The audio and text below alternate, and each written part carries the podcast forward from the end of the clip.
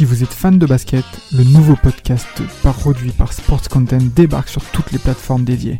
Forever, c'est le nouveau rendez-vous pour parler de l'actualité NBA, présenté par Maxime du Club 115 accompagné d'invités variés, à retrouver tous les mardis sur Spotify, Apple Podcasts et même YouTube. Alors n'hésitez pas, rendez-vous tous les mardis avec Forever.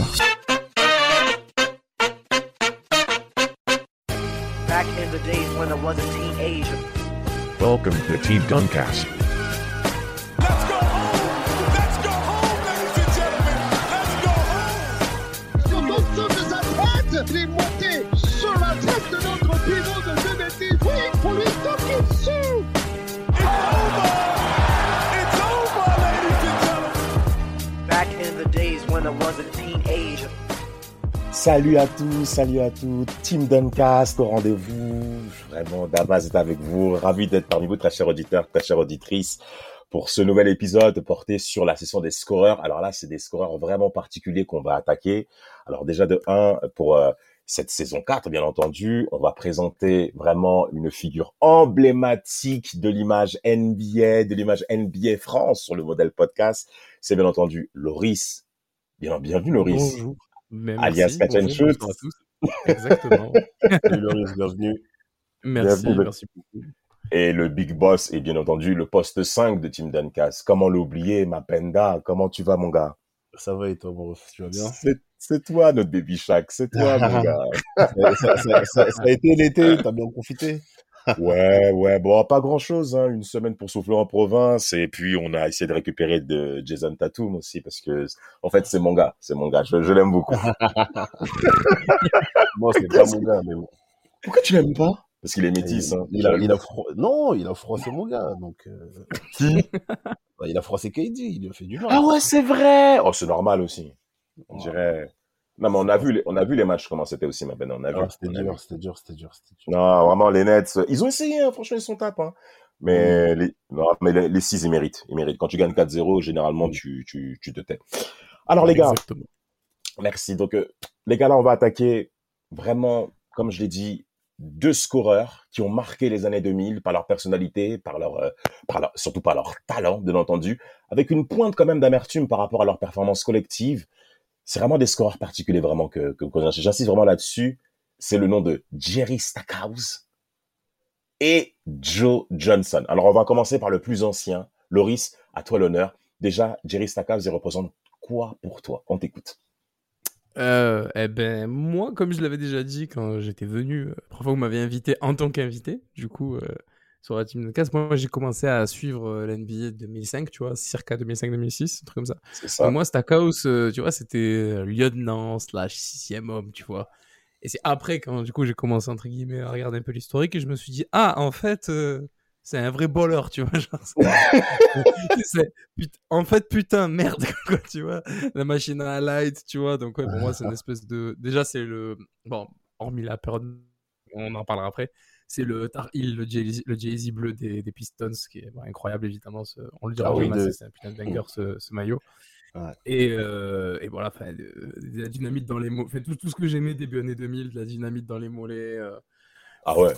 gros, gros. Après, bon, pas, pas de shoot, euh, très peu. Ça. Le pourcentage, Mais, c'est euh, très compliqué. On aura le temps de revenir là-dessus. compliqué, ouais. Mais, mais bon, vrai, vrai. Fait, voilà, je pense que quand tu, quand tu tombes à la période où j'ai commencé à regarder, ou un petit peu avant, tu vois, quand t'as des mecs, genre, voilà, comme lui, euh, Iverson, tous ces gars-là qui débarquent, tu te dis, Bah, comment tu peux pas kiffer la NBA, tu vois, en vrai. Donc, c'est, voilà. C'est vraiment, vraiment, c'est des bons souvenirs. Après, c'est, pas, moi, malheureusement, je l'ai pris pas, pas dans le prime, entre guillemets.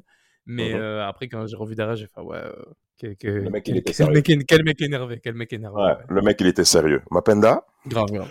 Ouais, comme, dit, comme il a dit Loris, euh, un mec euh, avec de la dynamite dans les mollets qui montait sur tout le monde. Et euh, c'est ça que je kiffe. En fait, c'est pour ça que je kiffe. Et toi aussi, Dama, je pense, cette NBA-là, tu sais, des, milieux des, des débuts des années 2000. Il y avait plein de mecs comme ça, tu vois, ils étaient stylés à avoir joué, tu vois. Des mecs trop forts. Et ouais, et Trop, lui, son trop numéro- de flow. trop de flow, trop de flow, son numéro avait trop de flow 42. début 2000. Non, mais laisse tomber, franchement, laisse tomber. Numéro 42 et tout. vrai scoreur. Bon, après, il a des limites et tout, mais moi, c'était surtout ouais, les highlights. Les, les highlights sur Canal, là, il était toujours là. Ouais, t'as, t'as tout dit. T'as dit. Et il était Canal. toujours là, son numéro 42, là, et même, il a, il a lancé trop de modes, euh, les collants. Il, Exactement. il a fait trop Merci. de trucs, ce mec. C'est bien que vous parlez de ces éléments positifs par rapport à Jerry Stackhouse, mais pour moi, j'ai un point, allez, que j'aimerais quand même signaler, euh, qui n'est pas à son crédit, euh, je dirais même à son déficit, c'est que Jerry, Jerry je pense que personnellement, à mon avis, il a pas mal de regrets par rapport à l'image qu'on a de lui sur l'ensemble de sa carrière. Parce que il y a eu plusieurs bifs dans, dans les vestiaires qu'il a eu avec, sur l'ensemble de ses coéquipiers et notamment des coéquipiers charismatiques. Et ça a commencé très tôt hein, par rapport à Jerry Stackhouse, hein, qui est qui a grandi ben, dans une région dans laquelle euh, ça va correspondre à Sa Majesté du basket, à Sa Majesté même du sport, Michael Jordan. Jerry Stackhouse est né le 5 novembre 1974 à Kingston, en Caroline du Nord. Il va performer dans un lycée en Caroline du Nord, où je crois même qu'il va même être champion d'État, un truc comme ça. Il va amener son équipe très très loin. Et bien entendu, au niveau ben, de la fac, quand on sait que c'est très important, le, le marché NCA, bien entendu, aux États-Unis, eh ben, il va fréquenter la fac de Michael Jordan. Et il va jouer au même poste que Michael Jordan, au poste de le poste derrière. Donc, il y a pas mal de concordance entre Jerry Stackhouse et Michael Jordan. Je parle pas du talent, hein. Hein, J'arrête directement euh, certains là qui sont prêts à démarrer. Ouais, Mazda, il commence à.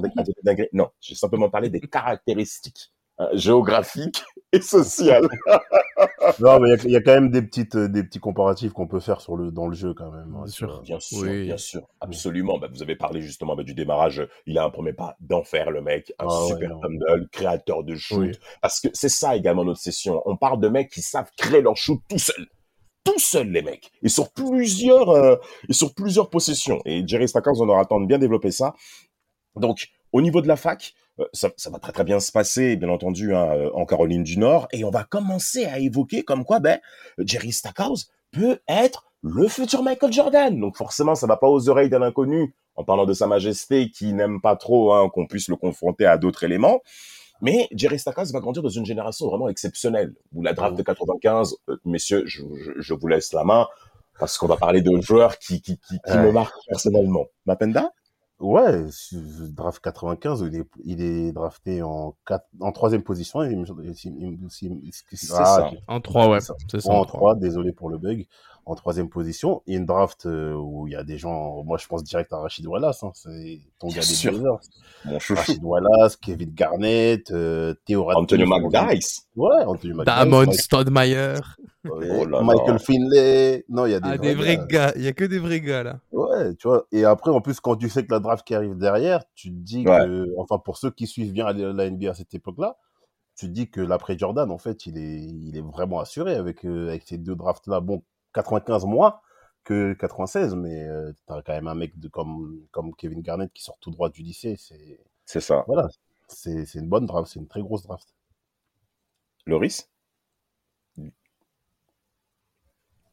Euh, bah, ouais, pour rien de plus à ajouter. Après, euh, sur, sur le. Sur, ouais, non, mais c'est vrai, sur le. bah, sur- quand, tu vois, quand tu vois ce qui arrive après, tu te dis, bon, ouais, ça peut être cool. Après, bon, c'est sûr que. euh, que- que- bah, c'est toujours facile, c'est toujours dur de, de juger a posteriori. Bon, quand tu vois la draft, tu te dis. euh, comme tu as dit, euh, toi, en, en introduction, il, y a des re- il peut avoir des regrets à avoir dans sa Mhm. carrière, Stackhouse. Et je pense que c'est encore plus amplifié quand tu vois cette draft-là, en fait, tu vois. Tu te dis si, tu- euh, si on, aime, bi- on, aime, on aime bien redrafter et tout, on aime bien faire ça. Euh, franchement, quand tu vois cette draft-là, tu te dis, ah, c'est bon, la, la route est tracée, quoi, tu vois. Puis au final, pas tant que ça, quoi. Non, pas non, tant pas que ça. tant que ça, parce que dans cette draft, t'as quand même des euh, joueurs de, t'as y a- quand même des joueurs de, de devoir. Hein. On t'écoute Ah, ah non, ça, j'ai pas dit le contraire. Ah non, ça, j'ai pas dit le contraire. Non, t'as, des- t'as des vrais gars, hein. T'as vraiment des vrais gars. Là, je, vois des Bob Soura, j'avais complètement oublié ça. tu Ouais, vois, mais ça, oui, Barry, C'était des vrais gars. euh, Bien Brent sûr, Barry, Brent Barry, euh, euh, vrai joueur. hein. oui, que Tony Parker se souvient très très bien. Ah oui, grave. Bah, même, tu vois, Ouais. des Greg Ostertag, tout ça, tous ces gars, il y a quand même vraiment des, des vrais joueurs. Ouais, Mais quand tu sûr. vois, ap- après, sur le coup, tu, tu, c'est difficile à, ju- à juger, etc. D'autant plus que bah, moi, perso, euh, j'étais trop jeune, tu vois, pour me parler de ça. Mais euh, après, quand tu vois posteriori, tu te dis, ah putain, ah oui, il aurait pu. Bah, bah non, du coup, il a pas, il a pas fait, du coup, c'est un peu, c'est un peu Mm. con pour lui, quoi, du coup, quand tu vois ça. Mais euh, après, bon, il y a- y quand même des ballers, tu vois, aussi dans cette draft. il y a quand même des ballers, c'est il va dans une équipe qui est en, en- en recherche de renommée aux Sixers de Philadelphie, hein, dès euh, bien entendu euh, la saison 95-96. Alors il va très bien commencer son année rookie, hein, soyons clairs, il a les tickets shoot, il a tout pour lui. Oui. Euh, bon, c'est vrai qu'il va vraiment être caractérisé sur l'ensemble de sa carrière sur des pourcentages au shoot qui sont vraiment très très très très faiblards hein, en moyenne. Il a 40%. Non, faut dire des mots, c'est merdique. Ah ouais, c'est pas, pas bon. non, hein. mais- Attendez, les gars, attendez. Mais pourquoi vous dites- attendez, pourquoi, en fait, pourquoi je dis ça? On est dans une génération de scoreurs au poste 2, ok, qui a été caractérisée par Michael Jordan, et tu as une génération au poste 2 que nous connaissons tous. D'ailleurs, ce serait bien qu'on fasse un jour un, un espèce de Twitch, euh, chacun prend son gars, on essaie de... Il y a des idées, il y a des idées. Ah, il, va, Bref, il peu va- importe. il va y avoir des vrais, il va y avoir des vrais noms. hein. Il va y avoir Ah, des- mais, mais, mais, vrai mais- versus. non, mais, non, mais franchement, pourquoi pas? Mais en tout cas, par rapport à, à Jerry Stackhouse, il arrive dans une équipe où il a les tickets shoot. Ça, c'est une évidence. Il finit sa première Mm. saison à 19 points de moyenne. C'est quand même très intéressant pour un rookie. énorme. Presque 3 passes D, presque 4 passes D, 3 rebonds en moyenne, tout ça. Donc, euh, il a, il a les tickets shoot. Et l'été 96, un monsieur que nous connaissons tous et qui, mais qui correspond au, grand cœur qu'a notre Vladimir, que nous saluons bien entendu, un monsieur qui arrive dans la ligue, qui a marqué toute la ligue et même au-delà du basket, appelé Allen Iverson. Aïe, aïe, aïe, aïe, aïe, aïe, aïe, aïe. Et là, c'est pour ma part où ça va être un, point d'amertume qui va correspondre à ce que j'avais mentionné au début du podcast, euh, très cher auditeur, c'est que Jerry Stackhouse va évoluer toujours avec une grosse tête à côté de lui et il va avoir une situation de concours de tête brûlée. Qui va avoir le plus de shoot Qui va avoir à la main dessus? Et lors de cette seconde saison, Jerry Stackhouse va être le coéquipier de Allen Iverson. Alors, lors de cette saison rookie, on se souvient tout de cette action où Allen Iverson affronte en un contre un Michael Jordan. Hein. C'est quelque chose que nous avons tous vu, cette session où le, Cross. où- le cross, où le. Wells Fargo Center se lève pour observer bah, le 1 contre 1 que nous attendons tous. Qui va oser affronter Michael Jordan? C'est pas Jerry Stackhouse, c'est Allen Iverson. Et je pense que cette session-là a commencé à causer, bah, dans le vestiaire, monde s'est reconnu, bah, que les deux ont, sont cherchés des bisbilles à savoir qui va être le grand leader de cette franchise qui est en pleine construction. Et Jerry Stackhouse va pas très bien s'en sortir, les gars. Ouais, il va bien s'en sortir, mais euh, comme d'habitude, il va, enfin, on le verra, c'est le fil rouge de sa carrière. Il va montrer en fait une certaine frustration Ouais. à pas être forcément l'option numéro un. Absolument. Sauf, sauf que quand on voit la hype à l'époque de d'Iverson, le style, le flow, bref, on est déjà revenu dessus, je pense, plein de fois sur, euh, oui, sur le. Iverson. Bah, en fait, il, il trouvera pas sa place. Et en plus, quand tu additionnes de ça avec des résultats qui sont pas forcément probants sur la période, on rappelle Absolument. quand même que Philadelphie euh, a, a eu du mal à se remettre euh, du départ de, bah, depuis, depuis le départ de Barclay, hein, disons. euh, Oui. Oui, soyons clairs, hein. Ouais, la, faiblard. ouais.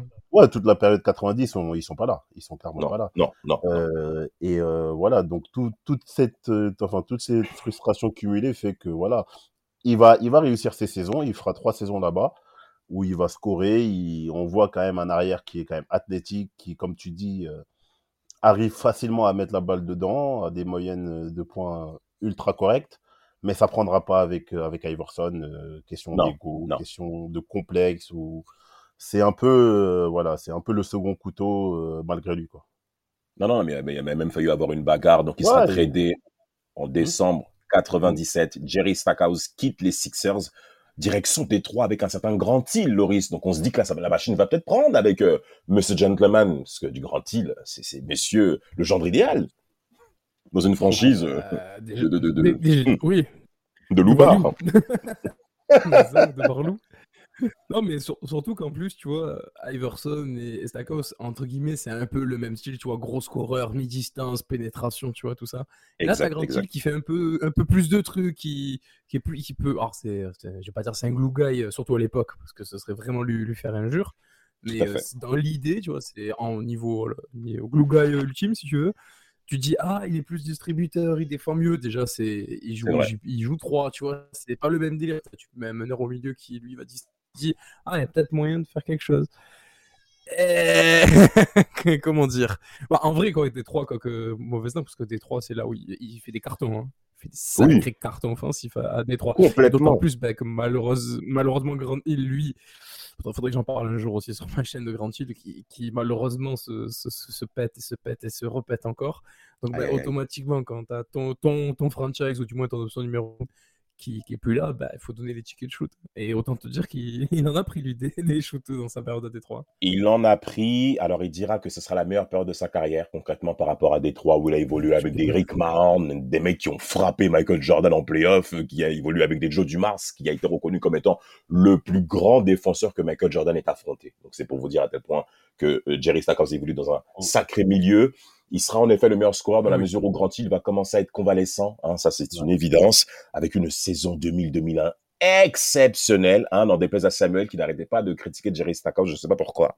Euh, il va finir cette saison 2000-2001 à 29,8 points par match, donc pratiquement 30 points. Il va être le deuxième meilleur scoreur de la ligue, derrière un certain Allen Iverson. Voilà, c'est pour vous dire à tel point que. Jerry Stackhouse évolue toujours dans un contexte où je dois prouver que je suis le meilleur, mais il y a toujours un mec qui est là pour me titiller, on me voit pas. Et surtout, Détroit n'est pas performant. Lors de ces saisons 2000 Mais non. 2001, ils ne font pas les playoffs. 30 victoires, 52 défaites. On est dans les saisons Ouais. à 82 matchs. C'est, c'est, c'est, Ouais. c'est insuffisant pour que Jerry Stackhouse soit Atten- attention l'effectif. hein. Ouais, bah oui. Attention, Euh, les, attention, les, attention les effectifs. euh, Chucky Atkins, euh, Dana Barros. euh, C'est ça. c'est pas facile. hein. Ah bon, t'as Ben Wallace qui est pas encore le grand Ben Wallace. Ouais. que- Non, non, non, il commence en à, à bien. le bout de son Il commence. Il commence. Il Il commence. à- il avait, il avait la- sa, sa petite année Orlando avec Doc Rivers. C'est euh, ça. Où voilà, tu vois, il a commencé et après il a, il a commencé. Enfin après il est arrivé, il a mis une empreinte, mais bon, euh, c'est difficile de vouloir mettre une empreinte défensive avec des mecs comme Jerry Stackhouse et tout, tu vois. Ah ouais, ouais, il est pas concerné, le mec. hein. Il Non, est pas et, concerné, et- et hein. pourtant, tu vois, tu vois, c'est ce que je, je- quand, quand on a pris ce sujet, j'ai dit ouais, Jerry Stackhouse, bon, tu penses scoreur, scoreur. Puis au final, quand tu regardes les premières saisons, tu vois, il fait des styles, fait des contres, tu vois, pour un arrière, il met un bloc, il arrive à mettre des, un bloc par match, tu vois. C'est quand même Ouais, pas pas mal, mal. tu vois, pour un arrière, surtout, Oui. surtout à l'époque. hein, je veux dire, on parlera pas de. C'est pas qu'on qui- regarde pour ça. qui- Ouais. Mhm. Tu vois, voilà, c'est ça. Mais il fait quand même des saisons à un style et compagnie, tu vois. Même à Everson, on disait, ah, c'est pas un bon défenseur, mais quand même des saisons à trois styles, un truc comme ça, peut-être. Oui, oui, non, non, non, Everson. que quand même, il y a des moments où, voilà, tu vois. Mais euh, oui, c'est c'est compliqué. Quoi. Mais juste par rapport à ce que tu dis, Loris, et toi aussi, Damas, euh, et on va le voir, ça sera aussi ça aussi le fil rouge de sa carrière en dehors de ce qu'on a déjà évoqué. Quand il arrive à Philadelphie, c'est une reconstruction. Il quitte Phila en 97, comme tu as dit. Phila commence à être performant début, fin des années 90, jusqu'à arriver à la finale NBA en 2001. Là, Détroit, c'est un peu le même contexte. Année, enfin, une décennie 90, euh, enfin, assez catastrophique aussi. Oui. Joe Dumars qui arrive, qui prend sa retraite, qui arrive aux commandes. On repart sur des, sur, euh, sur quelque chose de nouveau et tout. Et tout de suite, en fait, c'est encore lui la pièce qui saute, malgré une saison à 29 points de moyenne, tu vois. C'est ça. Et quand on voit derrière, en plus surtout que, enfin, on est Contre, on- contre qui il saute? Ouais, C'est contre, qui il saute et qu'on voit les résultats de, de Détroit derrière, on se dit qu'il y a quand même une forme de malchance ou de, ch- je sais Oui. pas si c'est un chat noir. Il est échangé contre Rip Hamilton. Et. Détroit, Détroit, euh, je crois qu'il fait une campagne de playoff où il est éliminé, je crois, en 2000 contre Miami, il me semble. Ils sont éliminés euh, contre, les, contre les Pistons de Paul Pierce. Ils sont éliminés en playoff, en demi-finale de conférence. euh, euh, Contre les Celtics. quatre- contre les Celtics, 4 victoires à une. Ouais, Ouais. sans faute. Mais pas il, il photo. perd aussi une série contre Miami euh, dans cette, dans cette période-là, je sais Oui, oui, ils perdent aussi en 2000, je crois. Ils perdent aussi en 2000. Ouais, en Ils perdent. 2000, ouais. Mais du coup, il est échangé. Et quand on voit ce que Détroit devient derrière, on se dit que waouh, il y a quand même un problème. Tu t'es comparé à Michael Jordan, tu vas à Fila, il y a un mec qui arrive qui, qui casse tout sur son passage niveau marketing et tout. Tu Ah arrives à, Détroit, il y a une nouvelle reconstruction, tu es encore échangé et là, la franchise décolle de nouveau. Donc, euh. Tu, et tu, si, par rapport à ce que tu viens de dire, il y a deux points majeurs que j'aimerais signaler dans ce podcast par rapport à Jerry Stackhouse. Premier point, il est tradé en échange de Rip Hamilton. Et il est tradé par un ancien coéquipier qui est devenu general manager, Joe Dumars. Donc Yes. il a eu le temps de, il a eu le temps de voir qui est Jerry Stackhouse, il a eu le temps de voir sa personnalité, il a eu le Mm. temps de voir si Jerry Stackhouse correspond à un modèle collectif qui peut arriver jusqu'au titre. Et avec l'ensemble des éléments qu'avait Joe Dumars, je suis désolé de le dire, mais il a eu raison. Oui, de bien sûr. pour- Rip Hamilton. Et on- quand on a vu le Joe, Chauncey Billups Rip Hamilton, il n'y a pas photo. On a tous vu ce qui s'est passé au cours des années 2000. Franchement, Joe Dumars a eu l'œil de pouvoir trader son ancien Mais- coéquipier. Donc euh, là-dessus, chapeau bas. Ouais, mais c'est pas, c'est pas tous les GM qui auraient eu ce flair-là, surtout que. euh, non, comme pas du tout. Et puis même, et puis même si t'as le flair, il faut avoir le cran de le faire, quoi. Exactement, Simple. surtout Parce que. qu'il y a on des- il y a parle- Tu peux les flairer, les occasions, mais si tu le fais pas, euh, c'est. Bah, vaut mieux pas que ça sorte parce que tout le monde t'en Mais- voudra. Alors Absolument. après, Rip Hamilton, euh, Rip- Rip Hamilton a complètement explosé à Détroit. Ouais, clairement. Et en plus, en plus ça, voilà, en fait, il y avait tout. Enfin, là, pour le coup, Joe Dumars, il, il avait tout. Il a le cran, euh, il a l'intelligence, il a la vision. Après, il a les planètes, tu Ouais, vois, automatiquement. oui, parce oui. qu'après, bon, on connaît la suite avec les trades de Rachid Wallace qui fait un seul match. Ouais, ouais, bon, ça, c'est. On en, on en parlera. On en parlera pas, tu vois. Non, mais mais- mais voilà, tu vois, tu te dis. euh, Oui, mais enfin, euh, franchement, on va se répéter. Mais ouais, c'est l'histoire de sa vie. Il arrive à Philadelphie, boum, boum, Everson arrive. Il le Ouais. trade, je crois, de tête Théo Ratliff, je crois, comme ça, Théo Ratliff. C'est ça, c'est ça, C'est- genre euh, top, top 10 contreur de NBA, tu vois, parce que les gens, on en Oui, parle jamais de Théo Ratliff, mais c'est top 10 exactement. contreur NBA. euh, tout ce qu'il faut pour Iverson, c'est-à-dire un gros tonton derrière qui met des baffes, qui contre et qui prend des rebonds, tu vois. Donc, euh, Ouais, pour les. Alors après, avec euh, Motombo derrière. Ouais. oui, il y aura Bon Après, Tobo, tu ouais. vois, non, mais t- Mm. d'avoir un mec comme. eh, Mais ouais, ouais, c'est la version Ouais. au-dessus. Mais quand même, Ratliff, tu vois, c'était pas, c'était Ouais, pas très- un. non, non, un- très, très- Voilà. Très critique. C'était très sérieux à l'époque. Exactement. Mais sur- ouais. Surtout juste pour finir sur cette période-là, euh, enfin, Dumar, il a surtout le cran de le faire parce que c'était cas, on parle quand même d'un mec qui fait tomber des records de franchise. Tu sais, qui, Ah, grave. qui ont, qui ont été, qui ont, qui datent des années 80, de l'époque de Tripuka, euh, avant même les, les, les, les, Ah ouais. les Bad Boys, euh, tu vois, il fait des, il fait un match à 57 points contre, contre Chicago, je crois. Oui, c'est ça, Ouais, C'était- ouais. c'était- C'était pas n'importe quel Chicago, tu sais, c'était Chicago avec, euh, bon, collectivement, c'était pas ouf, mais c'était une bonne équipe de jeunes avec de, Jamal Crawford, euh, euh, comment il s'appelle, euh, ton gars, là, Meta World Peace, là. Euh, Euh, Ron Ron Artest, Artest. bien sûr. Ron Ouais, Artest Ron était là. Artest. ouais, voilà, Ron Artest. Ron Artest était là et tout. euh, Eddie Curry, je crois aussi, était là. Ouais, et Eddie tout. Curry aussi, ouais. Et il Ah fait oui, quand même un match à 57 points, tu vois, et je sais pas si le record il tient toujours, mais Mais, Voilà. c'est- mais tu vois ce que tu viens de dire, ce c'est qui fait- je- pour terminer la partie Détroit pour Jerry Stackhouse, ce qui fait le plus mal, c'est qu'en fait, Joe Dumars, il mise aussi sur Ben Wallace, qui sera élu meilleur défenseur de la ligue en 2002, euh, et qui va et qui va devenir la figure emblématique de la franchise avec le Big Ben. Bon, donc c'est-à-dire que il a fait en sorte que Détroit s'identifie même pas à un scoreur, et, et- et- et peut-être même le pire euh, euh, joueur au lancer franc de la ligue de l'histoire, hein, parce que euh, Ben Wallace, il a des pourcentages catastrophiques, mais c'est pas Jerry Stackhouse qu'on envoie. Et il va où notre Stackhouse? Il va du côté ben, des Wizards. Tiens, tiens, il va du côté avec Michael Jordan. Alors, à son crédit, il sera le seul joueur coéquipé de Michael Jordan sur tout le long de sa carrière à être meilleur scoreur que Michael Jordan sur une saison. Ah oui, la saison 2000. Mais c'est pour vous dire le niveau de ce mec. Jerry Stackhouse va finir avec 21,5 points par match lors de la saison 2002-2003. Donc meilleur scoreur que MJ qui se sera pile à 20 points. À plus de 40 ans passés, c'est pour vous dire le, c'est pour vous dire le bonhomme. La dinguerie. Voilà, c'est pour vous dire la dinguerie du gars quand même, 20 points. Mais il sera le meilleur scoreur. Et Jerry Stackhouse va faire un podcast chez certains de nos confrères euh, outre-Atlantique où il va signaler hein, que euh, ouais, euh, partir aux Wizards a été l'élément de ma carrière le plus le plus détestable, la période la plus détestable de toute ma carrière. En, part, en étant coéquipé de Michael Jordan, c'est-à-dire que Doc Collins, qui était ancien coach euh, de MJ du côté des Bulls, première session lors de ses défaites euh, à Détroit contre Détroit en playoff, euh, tous les systèmes étaient placés pour MJ, alors qu'avant on tournait très bien, euh, les systèmes au poste bas pour MJ, donc ça commence à moins tourner. Euh, moi, j'étais, je- je- il a concrètement dit, je me positionnais pour devenir le, le joueur, l'élément offensif euh, des Wizards majeur de notre équipe sur- sur- en NBA. C'est quand même très courageux de la part de Stockholm de parler comme ça. Ça vous place le bonhomme, hein, euh, quand même là-dessus. À moi à dire avant, pour terminer, parce qu'il n'y a pas grand-chose sur les Wizards. Mais hein, cette si, moi, sur ces déclarations-là, il y a certaines personnes diront, diront que c'est des déclarations durantesques, mais bref, passons. mais, euh, Toujours le mais en fait, placer, moi, hein. moi, ce qui me choque, Incroyable. ce qui me choque avec, euh, avec, euh, avec cette interview-là, c'est qu'il dit que Jordan, c'est son idole. Mais il arrivait une- dans une position où lui se voyait faire beaucoup plus de choses sur- que Jordan sur un terrain. Ça veut dire qu'à à, à l'instant T, il considère qu'il est plus fort que Jordan. Bon, déjà, il faut oser, tu vois. Parce que Jordan, même à cet âge-là, je pense qu'il. Voilà, quoi, bref. Mais euh, surtout que, en fait, ce qui le dérangeait, c'est que Jordan voulait plus de ballons pour lui. C'est Mais, ça. euh, mon gars, t'as fait quoi dans la ligue en fait? T'es- Qu'est-ce que ok, t'as fait, t'as, t'as, t'as, t'as, battu des records, t'as- t'es un scoreur fou et tout, mais collectivement, qu'est-ce que t'as accompli? Qu'est-ce que t'as accompli, mon gars? Qu'est-ce que, Bah, il a qu'est-ce que, qu'est-ce que fait, tu hein. représentes? Ça fait 7 ans, 8 ans que t'es dans la ligue, tu voilà. Bon, De rien fait, non, mais bon. Oui, non, non, mais fait. euh, collectivement parlant, je parle. Ouais, collectivement absolument, parlant. collectivement, mais même après, individuellement, tu vois, il a eu quelques Ah, Après, il était, on l'a, mais- pas, voilà, deux fois All-Star avec une saison Oui. 24 points, une saison presque 30 points, tu vois. Oui, quand mais voilà, c'est pas tout le monde, tu vois. Ça n'a jamais été un leader euh, assumé d'une franchise. non. ça- voilà, donc Non, euh, non, ça l'a clairement. ça l'a pas été. C'est pour ça que les Sixers Ah, ont ah. misé sur Iverson aussi. Hein. un peu de respect pour sa majesté, tu vois. C'est Ah, bah, bien sûr, compliqué. c'est normal. Exactement. Donc la peur de Wizards ne sera pas gagnante pour Jerry Stackhouse. On va terminer par rapport à la session Stackhouse sur la session bah, des Mavs. Hein. Loris, Mm. tu parlais de la session sixième homme justement du côté des Mavericks, C'est ça. qui a toujours été une équipe très forte en playoff. Alors quand tu rajoutes Jerry Stackhouse dans ton effectif, en échange de Anton Jamison, hein, Jamison, hein, c'est pour vous dire euh, la, la, la qualité Ouais, du, du trade qui aura lieu été 2004. Un mot sur cette session euh, Dallas euh, pour euh, toi, Loris?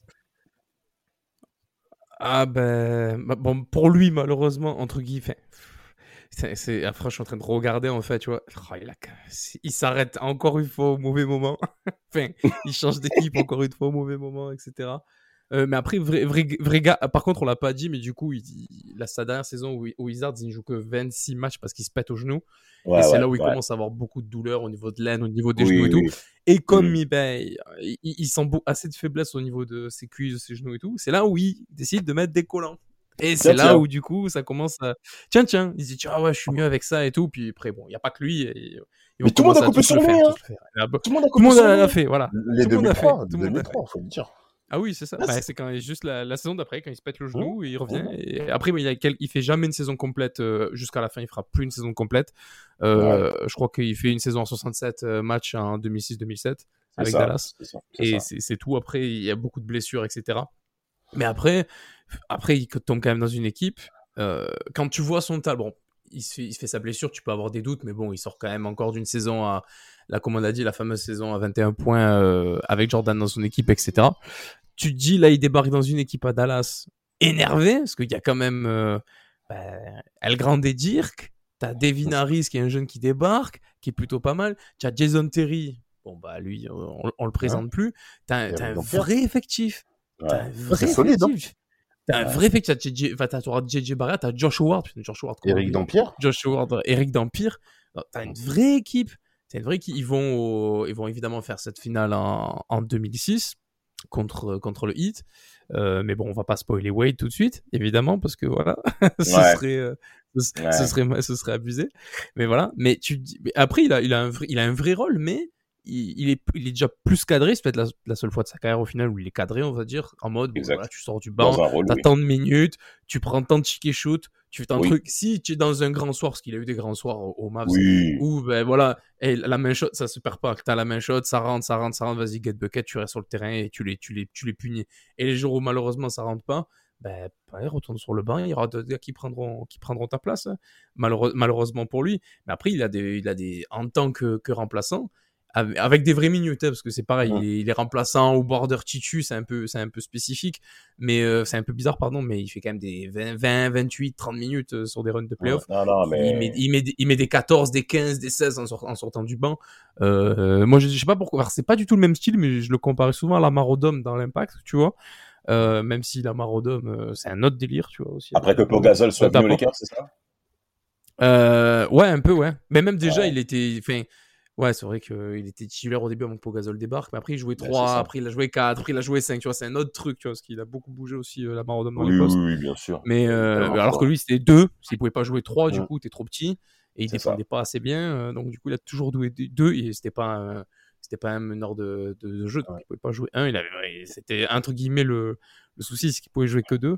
Mais après, il a des, il a des vraies campagnes de playoff avec Dallas. Malheureusement, bon, bah, ça gagne pas le titre en 2006. Et après, ben, en Mais 2008. Même avant, euh, mais même avant le risque. hein, euh, moi, je me rappelle des séries 2004 ou 2005, je crois, contre les Suns. Oui, 2005. Oh, Bon, bon, ça, c'est Ouais, mythique, 2005, ça. Ouais, voilà, quand, quand, Ah ouais, quand, le 5 majeur fait son, bon- fait son taf, il est dans la seconde unit. euh, Il y, a- il y a des matchs où il n'était pas à la hauteur, hein, il faut dire si. Ah oui, Et- aussi, mais bien sûr. Oh Il y, a oui, des mais- matchs où, mais- il y a des matchs où il passe à côté. Il y a le match où il en prend 40 par Steve Nash et Stoudemire. Euh, c'est, il était attendu. On- enfin, sur cette époque-là, les Mavs ils avaient quand même une, une profondeur de banc assez impressionnante et il n'a pas répondu aux attentes. Il n'était pas forcément en première ligne au niveau des responsabilités, mais c'est un échec quand même à souligner dans sa carrière, tu vois. Mais Ah oui, mais faut, le- faut le dire. hein. mais Ah, ça, mais pour- sur la finale 2006, quand même, Euh, sur les deux premiers matchs que gagne Dallas, voilà, il, il fait le taf. Mais après, je crois, il se fait suspendre. Il y a un match, il est suspendu. Il y a, il y a d'autres joueurs Et aussi. il prend, je crois Voilà. qu'il prend deux matchs même de Ouais, suspension. il prend deux matchs. Deux matchs, ouais. Il prend. Ouais, il il- fait- mais il bon, évidemment, de- lui. il- Ouais, faute de merde, ouais. De- c'est une sur chaque, de, là, de ouais, frustration, ouais, débile, quoi, tu vois. Genre, Ouais, grosse voilà. faute flagrante. Il en prend deux. Bon, il aurait, il, il marronne. Non, non, ça en vaut pas deux, ça en vaut qu'un. non, Euh, frère, va en fait, non. En fait, David Stern est un peu intransigeant, tu vois. Donc, euh, Ouais, c'est oui, mort. clairement. Mm. Il a été, ben, en parlant, en parlant d'échecs en playoff, on va rapidement faire la transition avec un joueur qui a compté durant cette période d'année 2000, né à la date du 28 juin 1981, Joe Marcus Johnson, alias Iso Joe, hein, forcément, donc le duel pour vous, très cher auditeur, très chère auditrice. Alors, Mapenda, pour toi, Iso Joe, quelle est le, la première pensée que tu as de lui? Euh, Joe Johnson, un gars élégant en fait. Il est tellement Ouais. beau à voir jouer. Euh, Ouais. En fait, c'est un... ce que je kiffe, c'est ce genre de joueur-là. Et je le retrouve chez très peu de joueurs dans la génération actuelle. Peut-être dans, une... dans un autre style totalement différent d'A- d'Angelo Russell, tu vois. Tu sais, un espèce de faux lent, t'as l'impression qu'il va à deux à l'heure avec la balle. Ouais, ouais, Mais il peut te, il peut te, il peut te casser, il peut te Il casser peut le te squelette. soulever, ouais. non, mais tu sais, sur, sur du, comme du n'importe quoi, sur des mouvements, tu sais, c'est la technique, c'est euh, cette capacité à, à bah, C'est comment- chirurgical. Ouais, voilà, tu sais, cette C'est capacité à, chirurgical. à, voilà, à mettre le panier dans, enfin, la balle, la balle dans le panier à des moments clés, sur des situations en isolation. Mais voilà, c'est un mec, voilà, qui ne force pas son basket, en fait. C'est surtout la première impression que j'ai en le voyant jouer, ce mec-là. c'est Hein, bonne, Il est facile, en fait. Il est vraiment facile. quand Ouais, même. c'est ça. Ça glisse. C'est une C'est- bonne, c'est- c'est- c'est c'est une bonne ça. définition que tu as dit. C'est, c'est, c'est- il ne force pas son basket. Et Joe Johnson va très rapidement rentrer hein, sur les sur les points de la ligue. hein. Alors on va très rapidement passer sa période universitaire à l'Arkansas, hein, où il va grandir avec sa mère célibataire. Tiens, tiens, encore une fois, un petit coucou à Samuel pour les familles monoparentales euh, négro-américaines. Euh, il sera traité du côté de, de, de Boston hein, euh, lors de cette draft 2001. Boston va très rapidement s'en séparer. On se pose encore la question pourquoi, parce que moi je pense qu'il aurait pu faire un très bon duo avec Paul Pierce et avec Antoine Ouais, Walker. ça centre marché dessus, je pense. Avec Paul Pierce, je pense, ouais. Voilà, C'est un. Ouais, avec peu le, Un peu c'est un le peu le même, même euh, style en vrai. Ouais, c'est un peu le même vrai. style, surtout à l'époque. C'est vrai, vous avez raison. si ça. Bon, après, avez on, a, bu- on, a bien, on a bien Brown et Tatum, tu vois, donc why not? Mais le problème, c'est. Ouais. Je pense que le problème, le problème c'est Antoine Walker, tu vois. Je pense pas que ce soit les deux, en fait. Je, je suis d'accord avec toi. Je... Non, mais c'est, Antoine Walker, ah, vraiment, il m'énerve, hein, parce qu'il, enfin bref, Ah, j'ai il pas envie de traiter là-dessus. Non, mais non, mais franchement, parce qu'il est trop il fort. dès- passe dessus. Donc, euh. Non, mais vas-y, il fait est trop fort, mais c'est un débile, tu vois. C'est ça le problème. Non, mais il, il est fou, il est fou. Il a, il a vendu oui. sa bague NBA et tout. C'est, vas-y. Enfin bref. Euh, c'est pas le sujet, vraiment. Donc, euh, il va du côté des Suns de Phoenix. Alors, moi, pour ma part, ce transfert, je le trouve magnifique. Et c'est l'une des rares fois où j'ai, parce que cette saison 2004-2005 des Suns, bon, après, c'est pas l'année où il arrive aux Suns, hein. Il arrive, euh, février 2002 du côté de Phoenix. Il fait la saison 2002-2003. Il fait les playoffs. Il s'impose sur le poste 2 des Suns aux côtés euh, de Stephen Marbury lors des saisons 2002-2003. La saison Le meilleur meneur de 2003-2004. la ligue. Non, non, non, non, vas-y, lui, il il il est dans un Jason, Jason Kidd existe à l'époque, hein. Non, mais vraiment, Non, mais moi, je troll. Hein, euh, parce Non, mais non, mais Ah, on peut le croire, hein, ce bolos. hein. un autre débile. Parce hein. que- Non, mais- Non, Non, encore il un était autre chaud, coup, hein. Individuellement, mais bien sûr qu'il est fort. Non, mais Loris, il est fort, mais il peut pas être meilleur meneur de balaye, qu'il arrête ses conneries. Ah non, Euh, déjà c'est pas un meneur, euh, donc euh, voilà, ça, ça règle le problème. Bon, après, il a des chi- Bon, enfin, bref, tu vois, ça, c'est un autre débat. Bref, bref. Oh, très cher auditeur, ça va dans tous les sens. Alors, euh, euh, Joe Johnson grandit très bien dans le collectif des Suns. Il fait une super saison 2003-2004 avec 16 points de moyenne, 3 passes et tout. Donc, vraiment, il, s- 4 passes même, c'est pour vous dire la qualité de handle aussi, de playmaker qu'a Joe Johnson et qu'il a eu tout au long de sa carrière. Et lors de saison 2003, 2004-2005, avec l'arrivée de Steve Nash, lors de ce fameux mercato 2004, euh, ben les Suns prennent une autre envergure avec euh, cette stratégie mise en place par, par Mike D'Antoni, le euh, 7 seconds or less, c'est pour vous. Donc, euh, la, la, la capacité à chuter très rapidement du côté des Suns, où le point central était bien entendu Amari Stoudemire. Et là, c'est l'explosion pour cette équipe 2000 2004-2005 des Suns. Il passe Incroyable cette équipe. à oh, exceptionnel. Ah. C'est, jeune, franchement, si un jour je dois faire un top 10, tu vois, de mes équipes même à préférées. 3 points, il passe Alors, sur les stats, il passe de, tout, tout, Ah. tout est fou. non mais ex- Tout est fou. Il passe de 30, de 30% moyenne à 3 points à 47%. C'est, c'est- le delta est extraordinaire. De 30% à 47.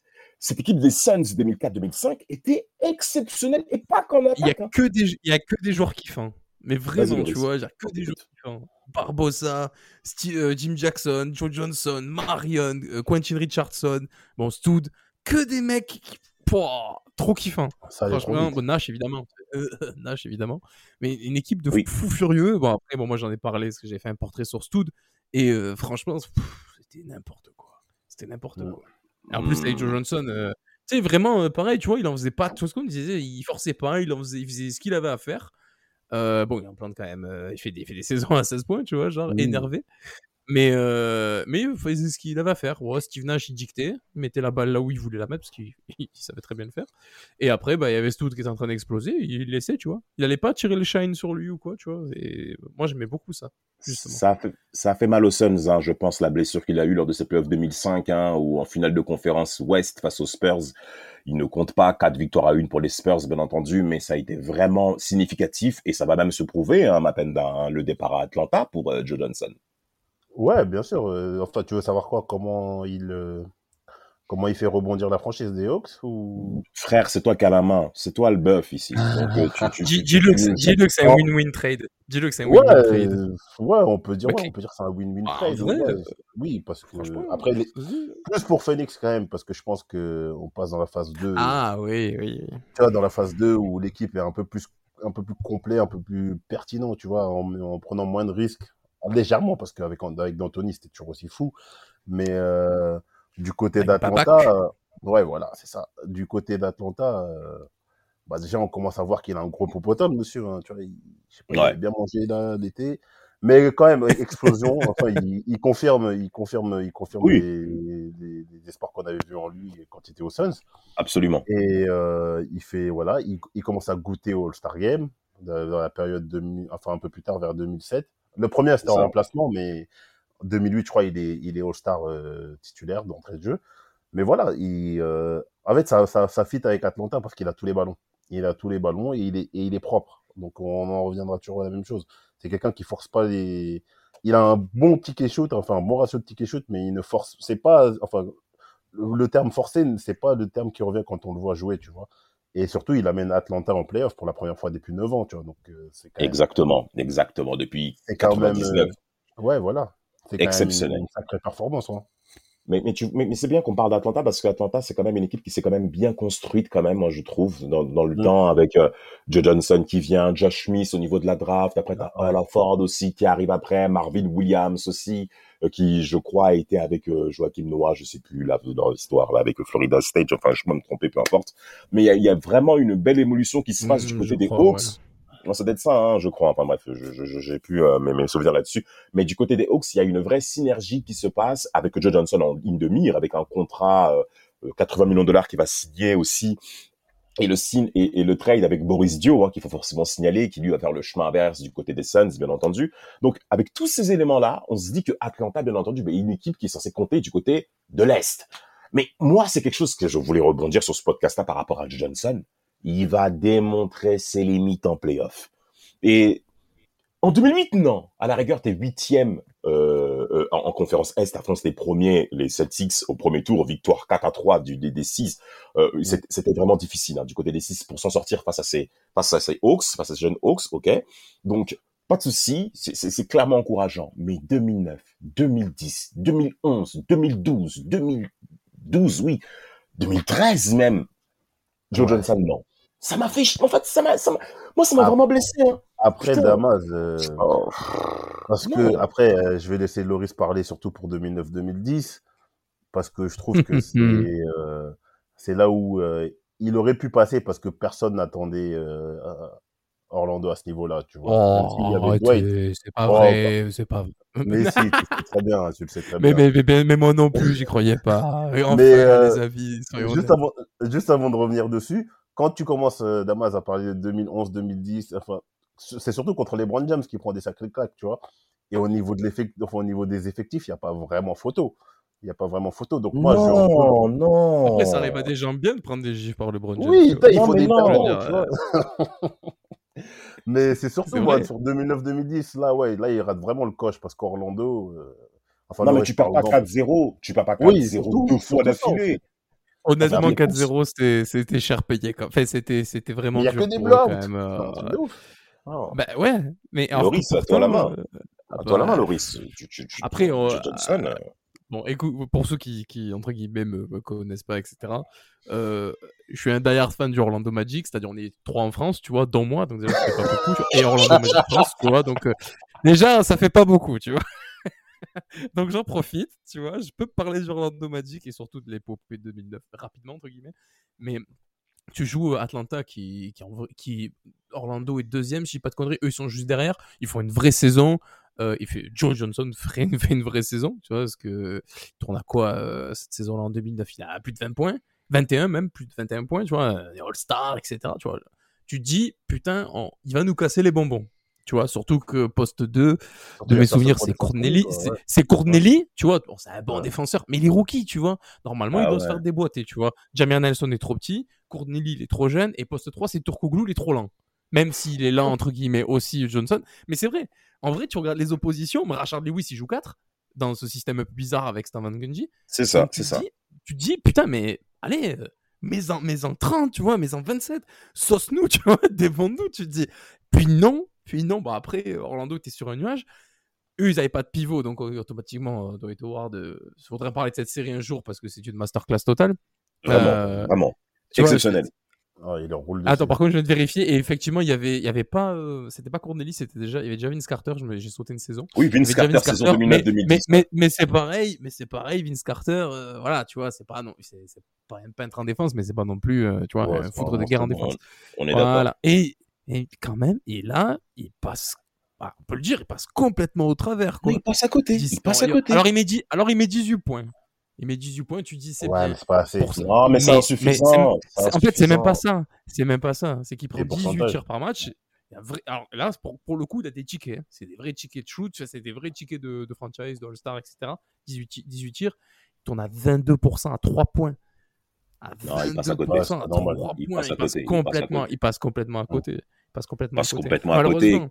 Et, et en playoff, souvent, alors qu'en fait, c'est un All-Star qui met des plus de 20 points par match, euh, qui, comme on l'a dit, il est smooth, il a tout ce qu'on veut, etc. Il get bucket, il tire, à- il tire bien à 3 points. Alors, en plus, il est dans la période où on commence de plus en plus à stretch. Et d'ailleurs, Orlando en 2009-2010, c'est, on connaît le, la, frappe pour ça. Orla- la fra- Hein? Ah, la frappe offensive à 3 points, tu vois. Tu dis, il s'inscrit parfaitement dans ce que la ligue est en train doucement, parce qu'on n'est pas encore à la période de Steph Curry, est en train doucement de devenir. Rashard Et le gars, en, là play, en playoff, il a des, enfin, il a des perfs de, de, de deuxième option. Presque Josh Smith, c'est mieux, tu vois. Genre, Non, non, mais il passe, non, mais vraiment, mais, à c'est là on a, on a vu les limites de Joe Johnson lors de ces séries 2009-2010 et même 2011, hein, parce qu'il y a un certain Derrick Rose qui est MVP de la ligue aussi lors de cette demi-finale de conférence Est entre les Hawks et les Boobs. Joe Johnson, c'est comme s'il s'évaporait. Lorsque les situations difficiles sont là où il doit se montrer, où il doit commencer à scorer, il doit marquer, on a l'impression que Joe Johnson, en tout cas pour ma part, c'est que euh, quand la situation devient difficile, il s'efface, mentalement il est pris, les Hawks aussi, ce qui explique aussi le pourquoi ben, qu'ils n'ont pas pu passer ce step-up en playoff, hein, parce qu'on n'a pas vu les Hawks en finale de conférence Est. Hein. Moi, je Mm. reviens là-dessus, cette défaite en 2009 face à LeBron James, où j'espérais Ouais. vraiment qu'il puisse faire quelque chose, parce que au premier tour, il sort euh, Dwayne Wade euh, face au Heat. Donc, je me dis, ouais, que je m'attendais vraiment à ça. Et Joe, Joe Smith, qui, qui, qui, C'est qui- qui dommage. hein. aussi Ils avaient une vraie équipe. vraiment. hein. Les Hawks sont passés à côté de quelque chose. Non, mais ils avaient ma une part, vraie vraiment, il y a un équipe. hein. Ils avaient une vraie équipe, c'est dommage. Sur- Smith, il y avait Jeff Teague, euh, il y avait alors Oui, Ford. euh, bon, non, il y a Kirk. Henry. Mais justement, juste pour faire le, juste pour faire le lien avec euh, Jerry Steakhouse, lui quand il part, on voit que l'équipe qui, est, qui arrive derrière arrive à faire les perfs que Joe Johnson ne faisait pas sous son mandat entre guillemets, tu vois. Exact, Exactement. exact, exact. Donc, euh, tu sais, l'équipe avec Jeff Teague, Kai Corver, etc. Les 4 All-Stars, euh, les Ouais, 60 voilà. wins, tout ça. Quoi. Ouais, ouais, ouais, cette équipe bien chiante là. Euh, J'avoue, mais, tellement euh, gratuit. mais voilà, on se dit que voilà, ça c'est un point qui approche les deux joueurs quoi. Quand quand ils partent, il y a la franchise ou l'équipe en question a des, résultats plus probants quoi. C'est c'est c'est c'est quand même dommage pour lui. Et après du coup il il lui propose quand même le max malgré ça. Oui, Mais, 123 euh, millions de dollars. euh, Ouais, voilà. qui était très ouais, critiqué. Prends, hein. prends la quiche. Ouais, ouais. Ah oui. Ouais, voilà, il prend quand même la les, quiche, là, les mais- fans les fans n'étaient pas chauds à l'époque. hein, de, de Ah, ils étaient souvenirs pas chauds. Hein, c'est J'avais, pas Twitter, mais j'ai ouï dire sur les commentaires Ah, des forums de, bas- de basket USA que à l'époque ils étaient pas chauds. ça avait grondé. euh. Mais ce qui est dingue, c'est que ce, ce, ce, cet arrive, ce contrat à 123 millions de dollars intervient l'été 2010, l'été de The Decision de LeBron James, pour vous dire à tel point que c'était Il a de raté le 2010. coach.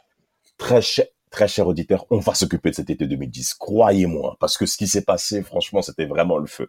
En tout cas, Joe Johnson et Jerry Stackhouse, le dernier mot avant de clôturer ce podcast. Alors, ce qui est intéressant pour l'histoire, c'est que Joe Johnson sera le meilleur scoreur buzzer beater, je crois, avec huit euh, buzzer beaters réussis, c'est-à-dire le shoot de la gagne, hein, concrètement. Joe Johnson va clairement s'identifier sur ce, sur ce, sur cette capacité hein, à pouvoir être léthargique sur la fin. Euh, il va en réussir 8. Qui va réussir le, le 9 ben Michael Jordan. Voilà, comme d'habitude. Euh, MJ sera toujours au-dessus. Euh, donc euh, ça, c'est le dernier mot par rapport à Iso Joe, qui a failli être champion NBA 2022 si les Celtics n'avaient pas fait n'importe quoi lors du match 5 et match 6. En bref, peu importe, c'est un autre sujet.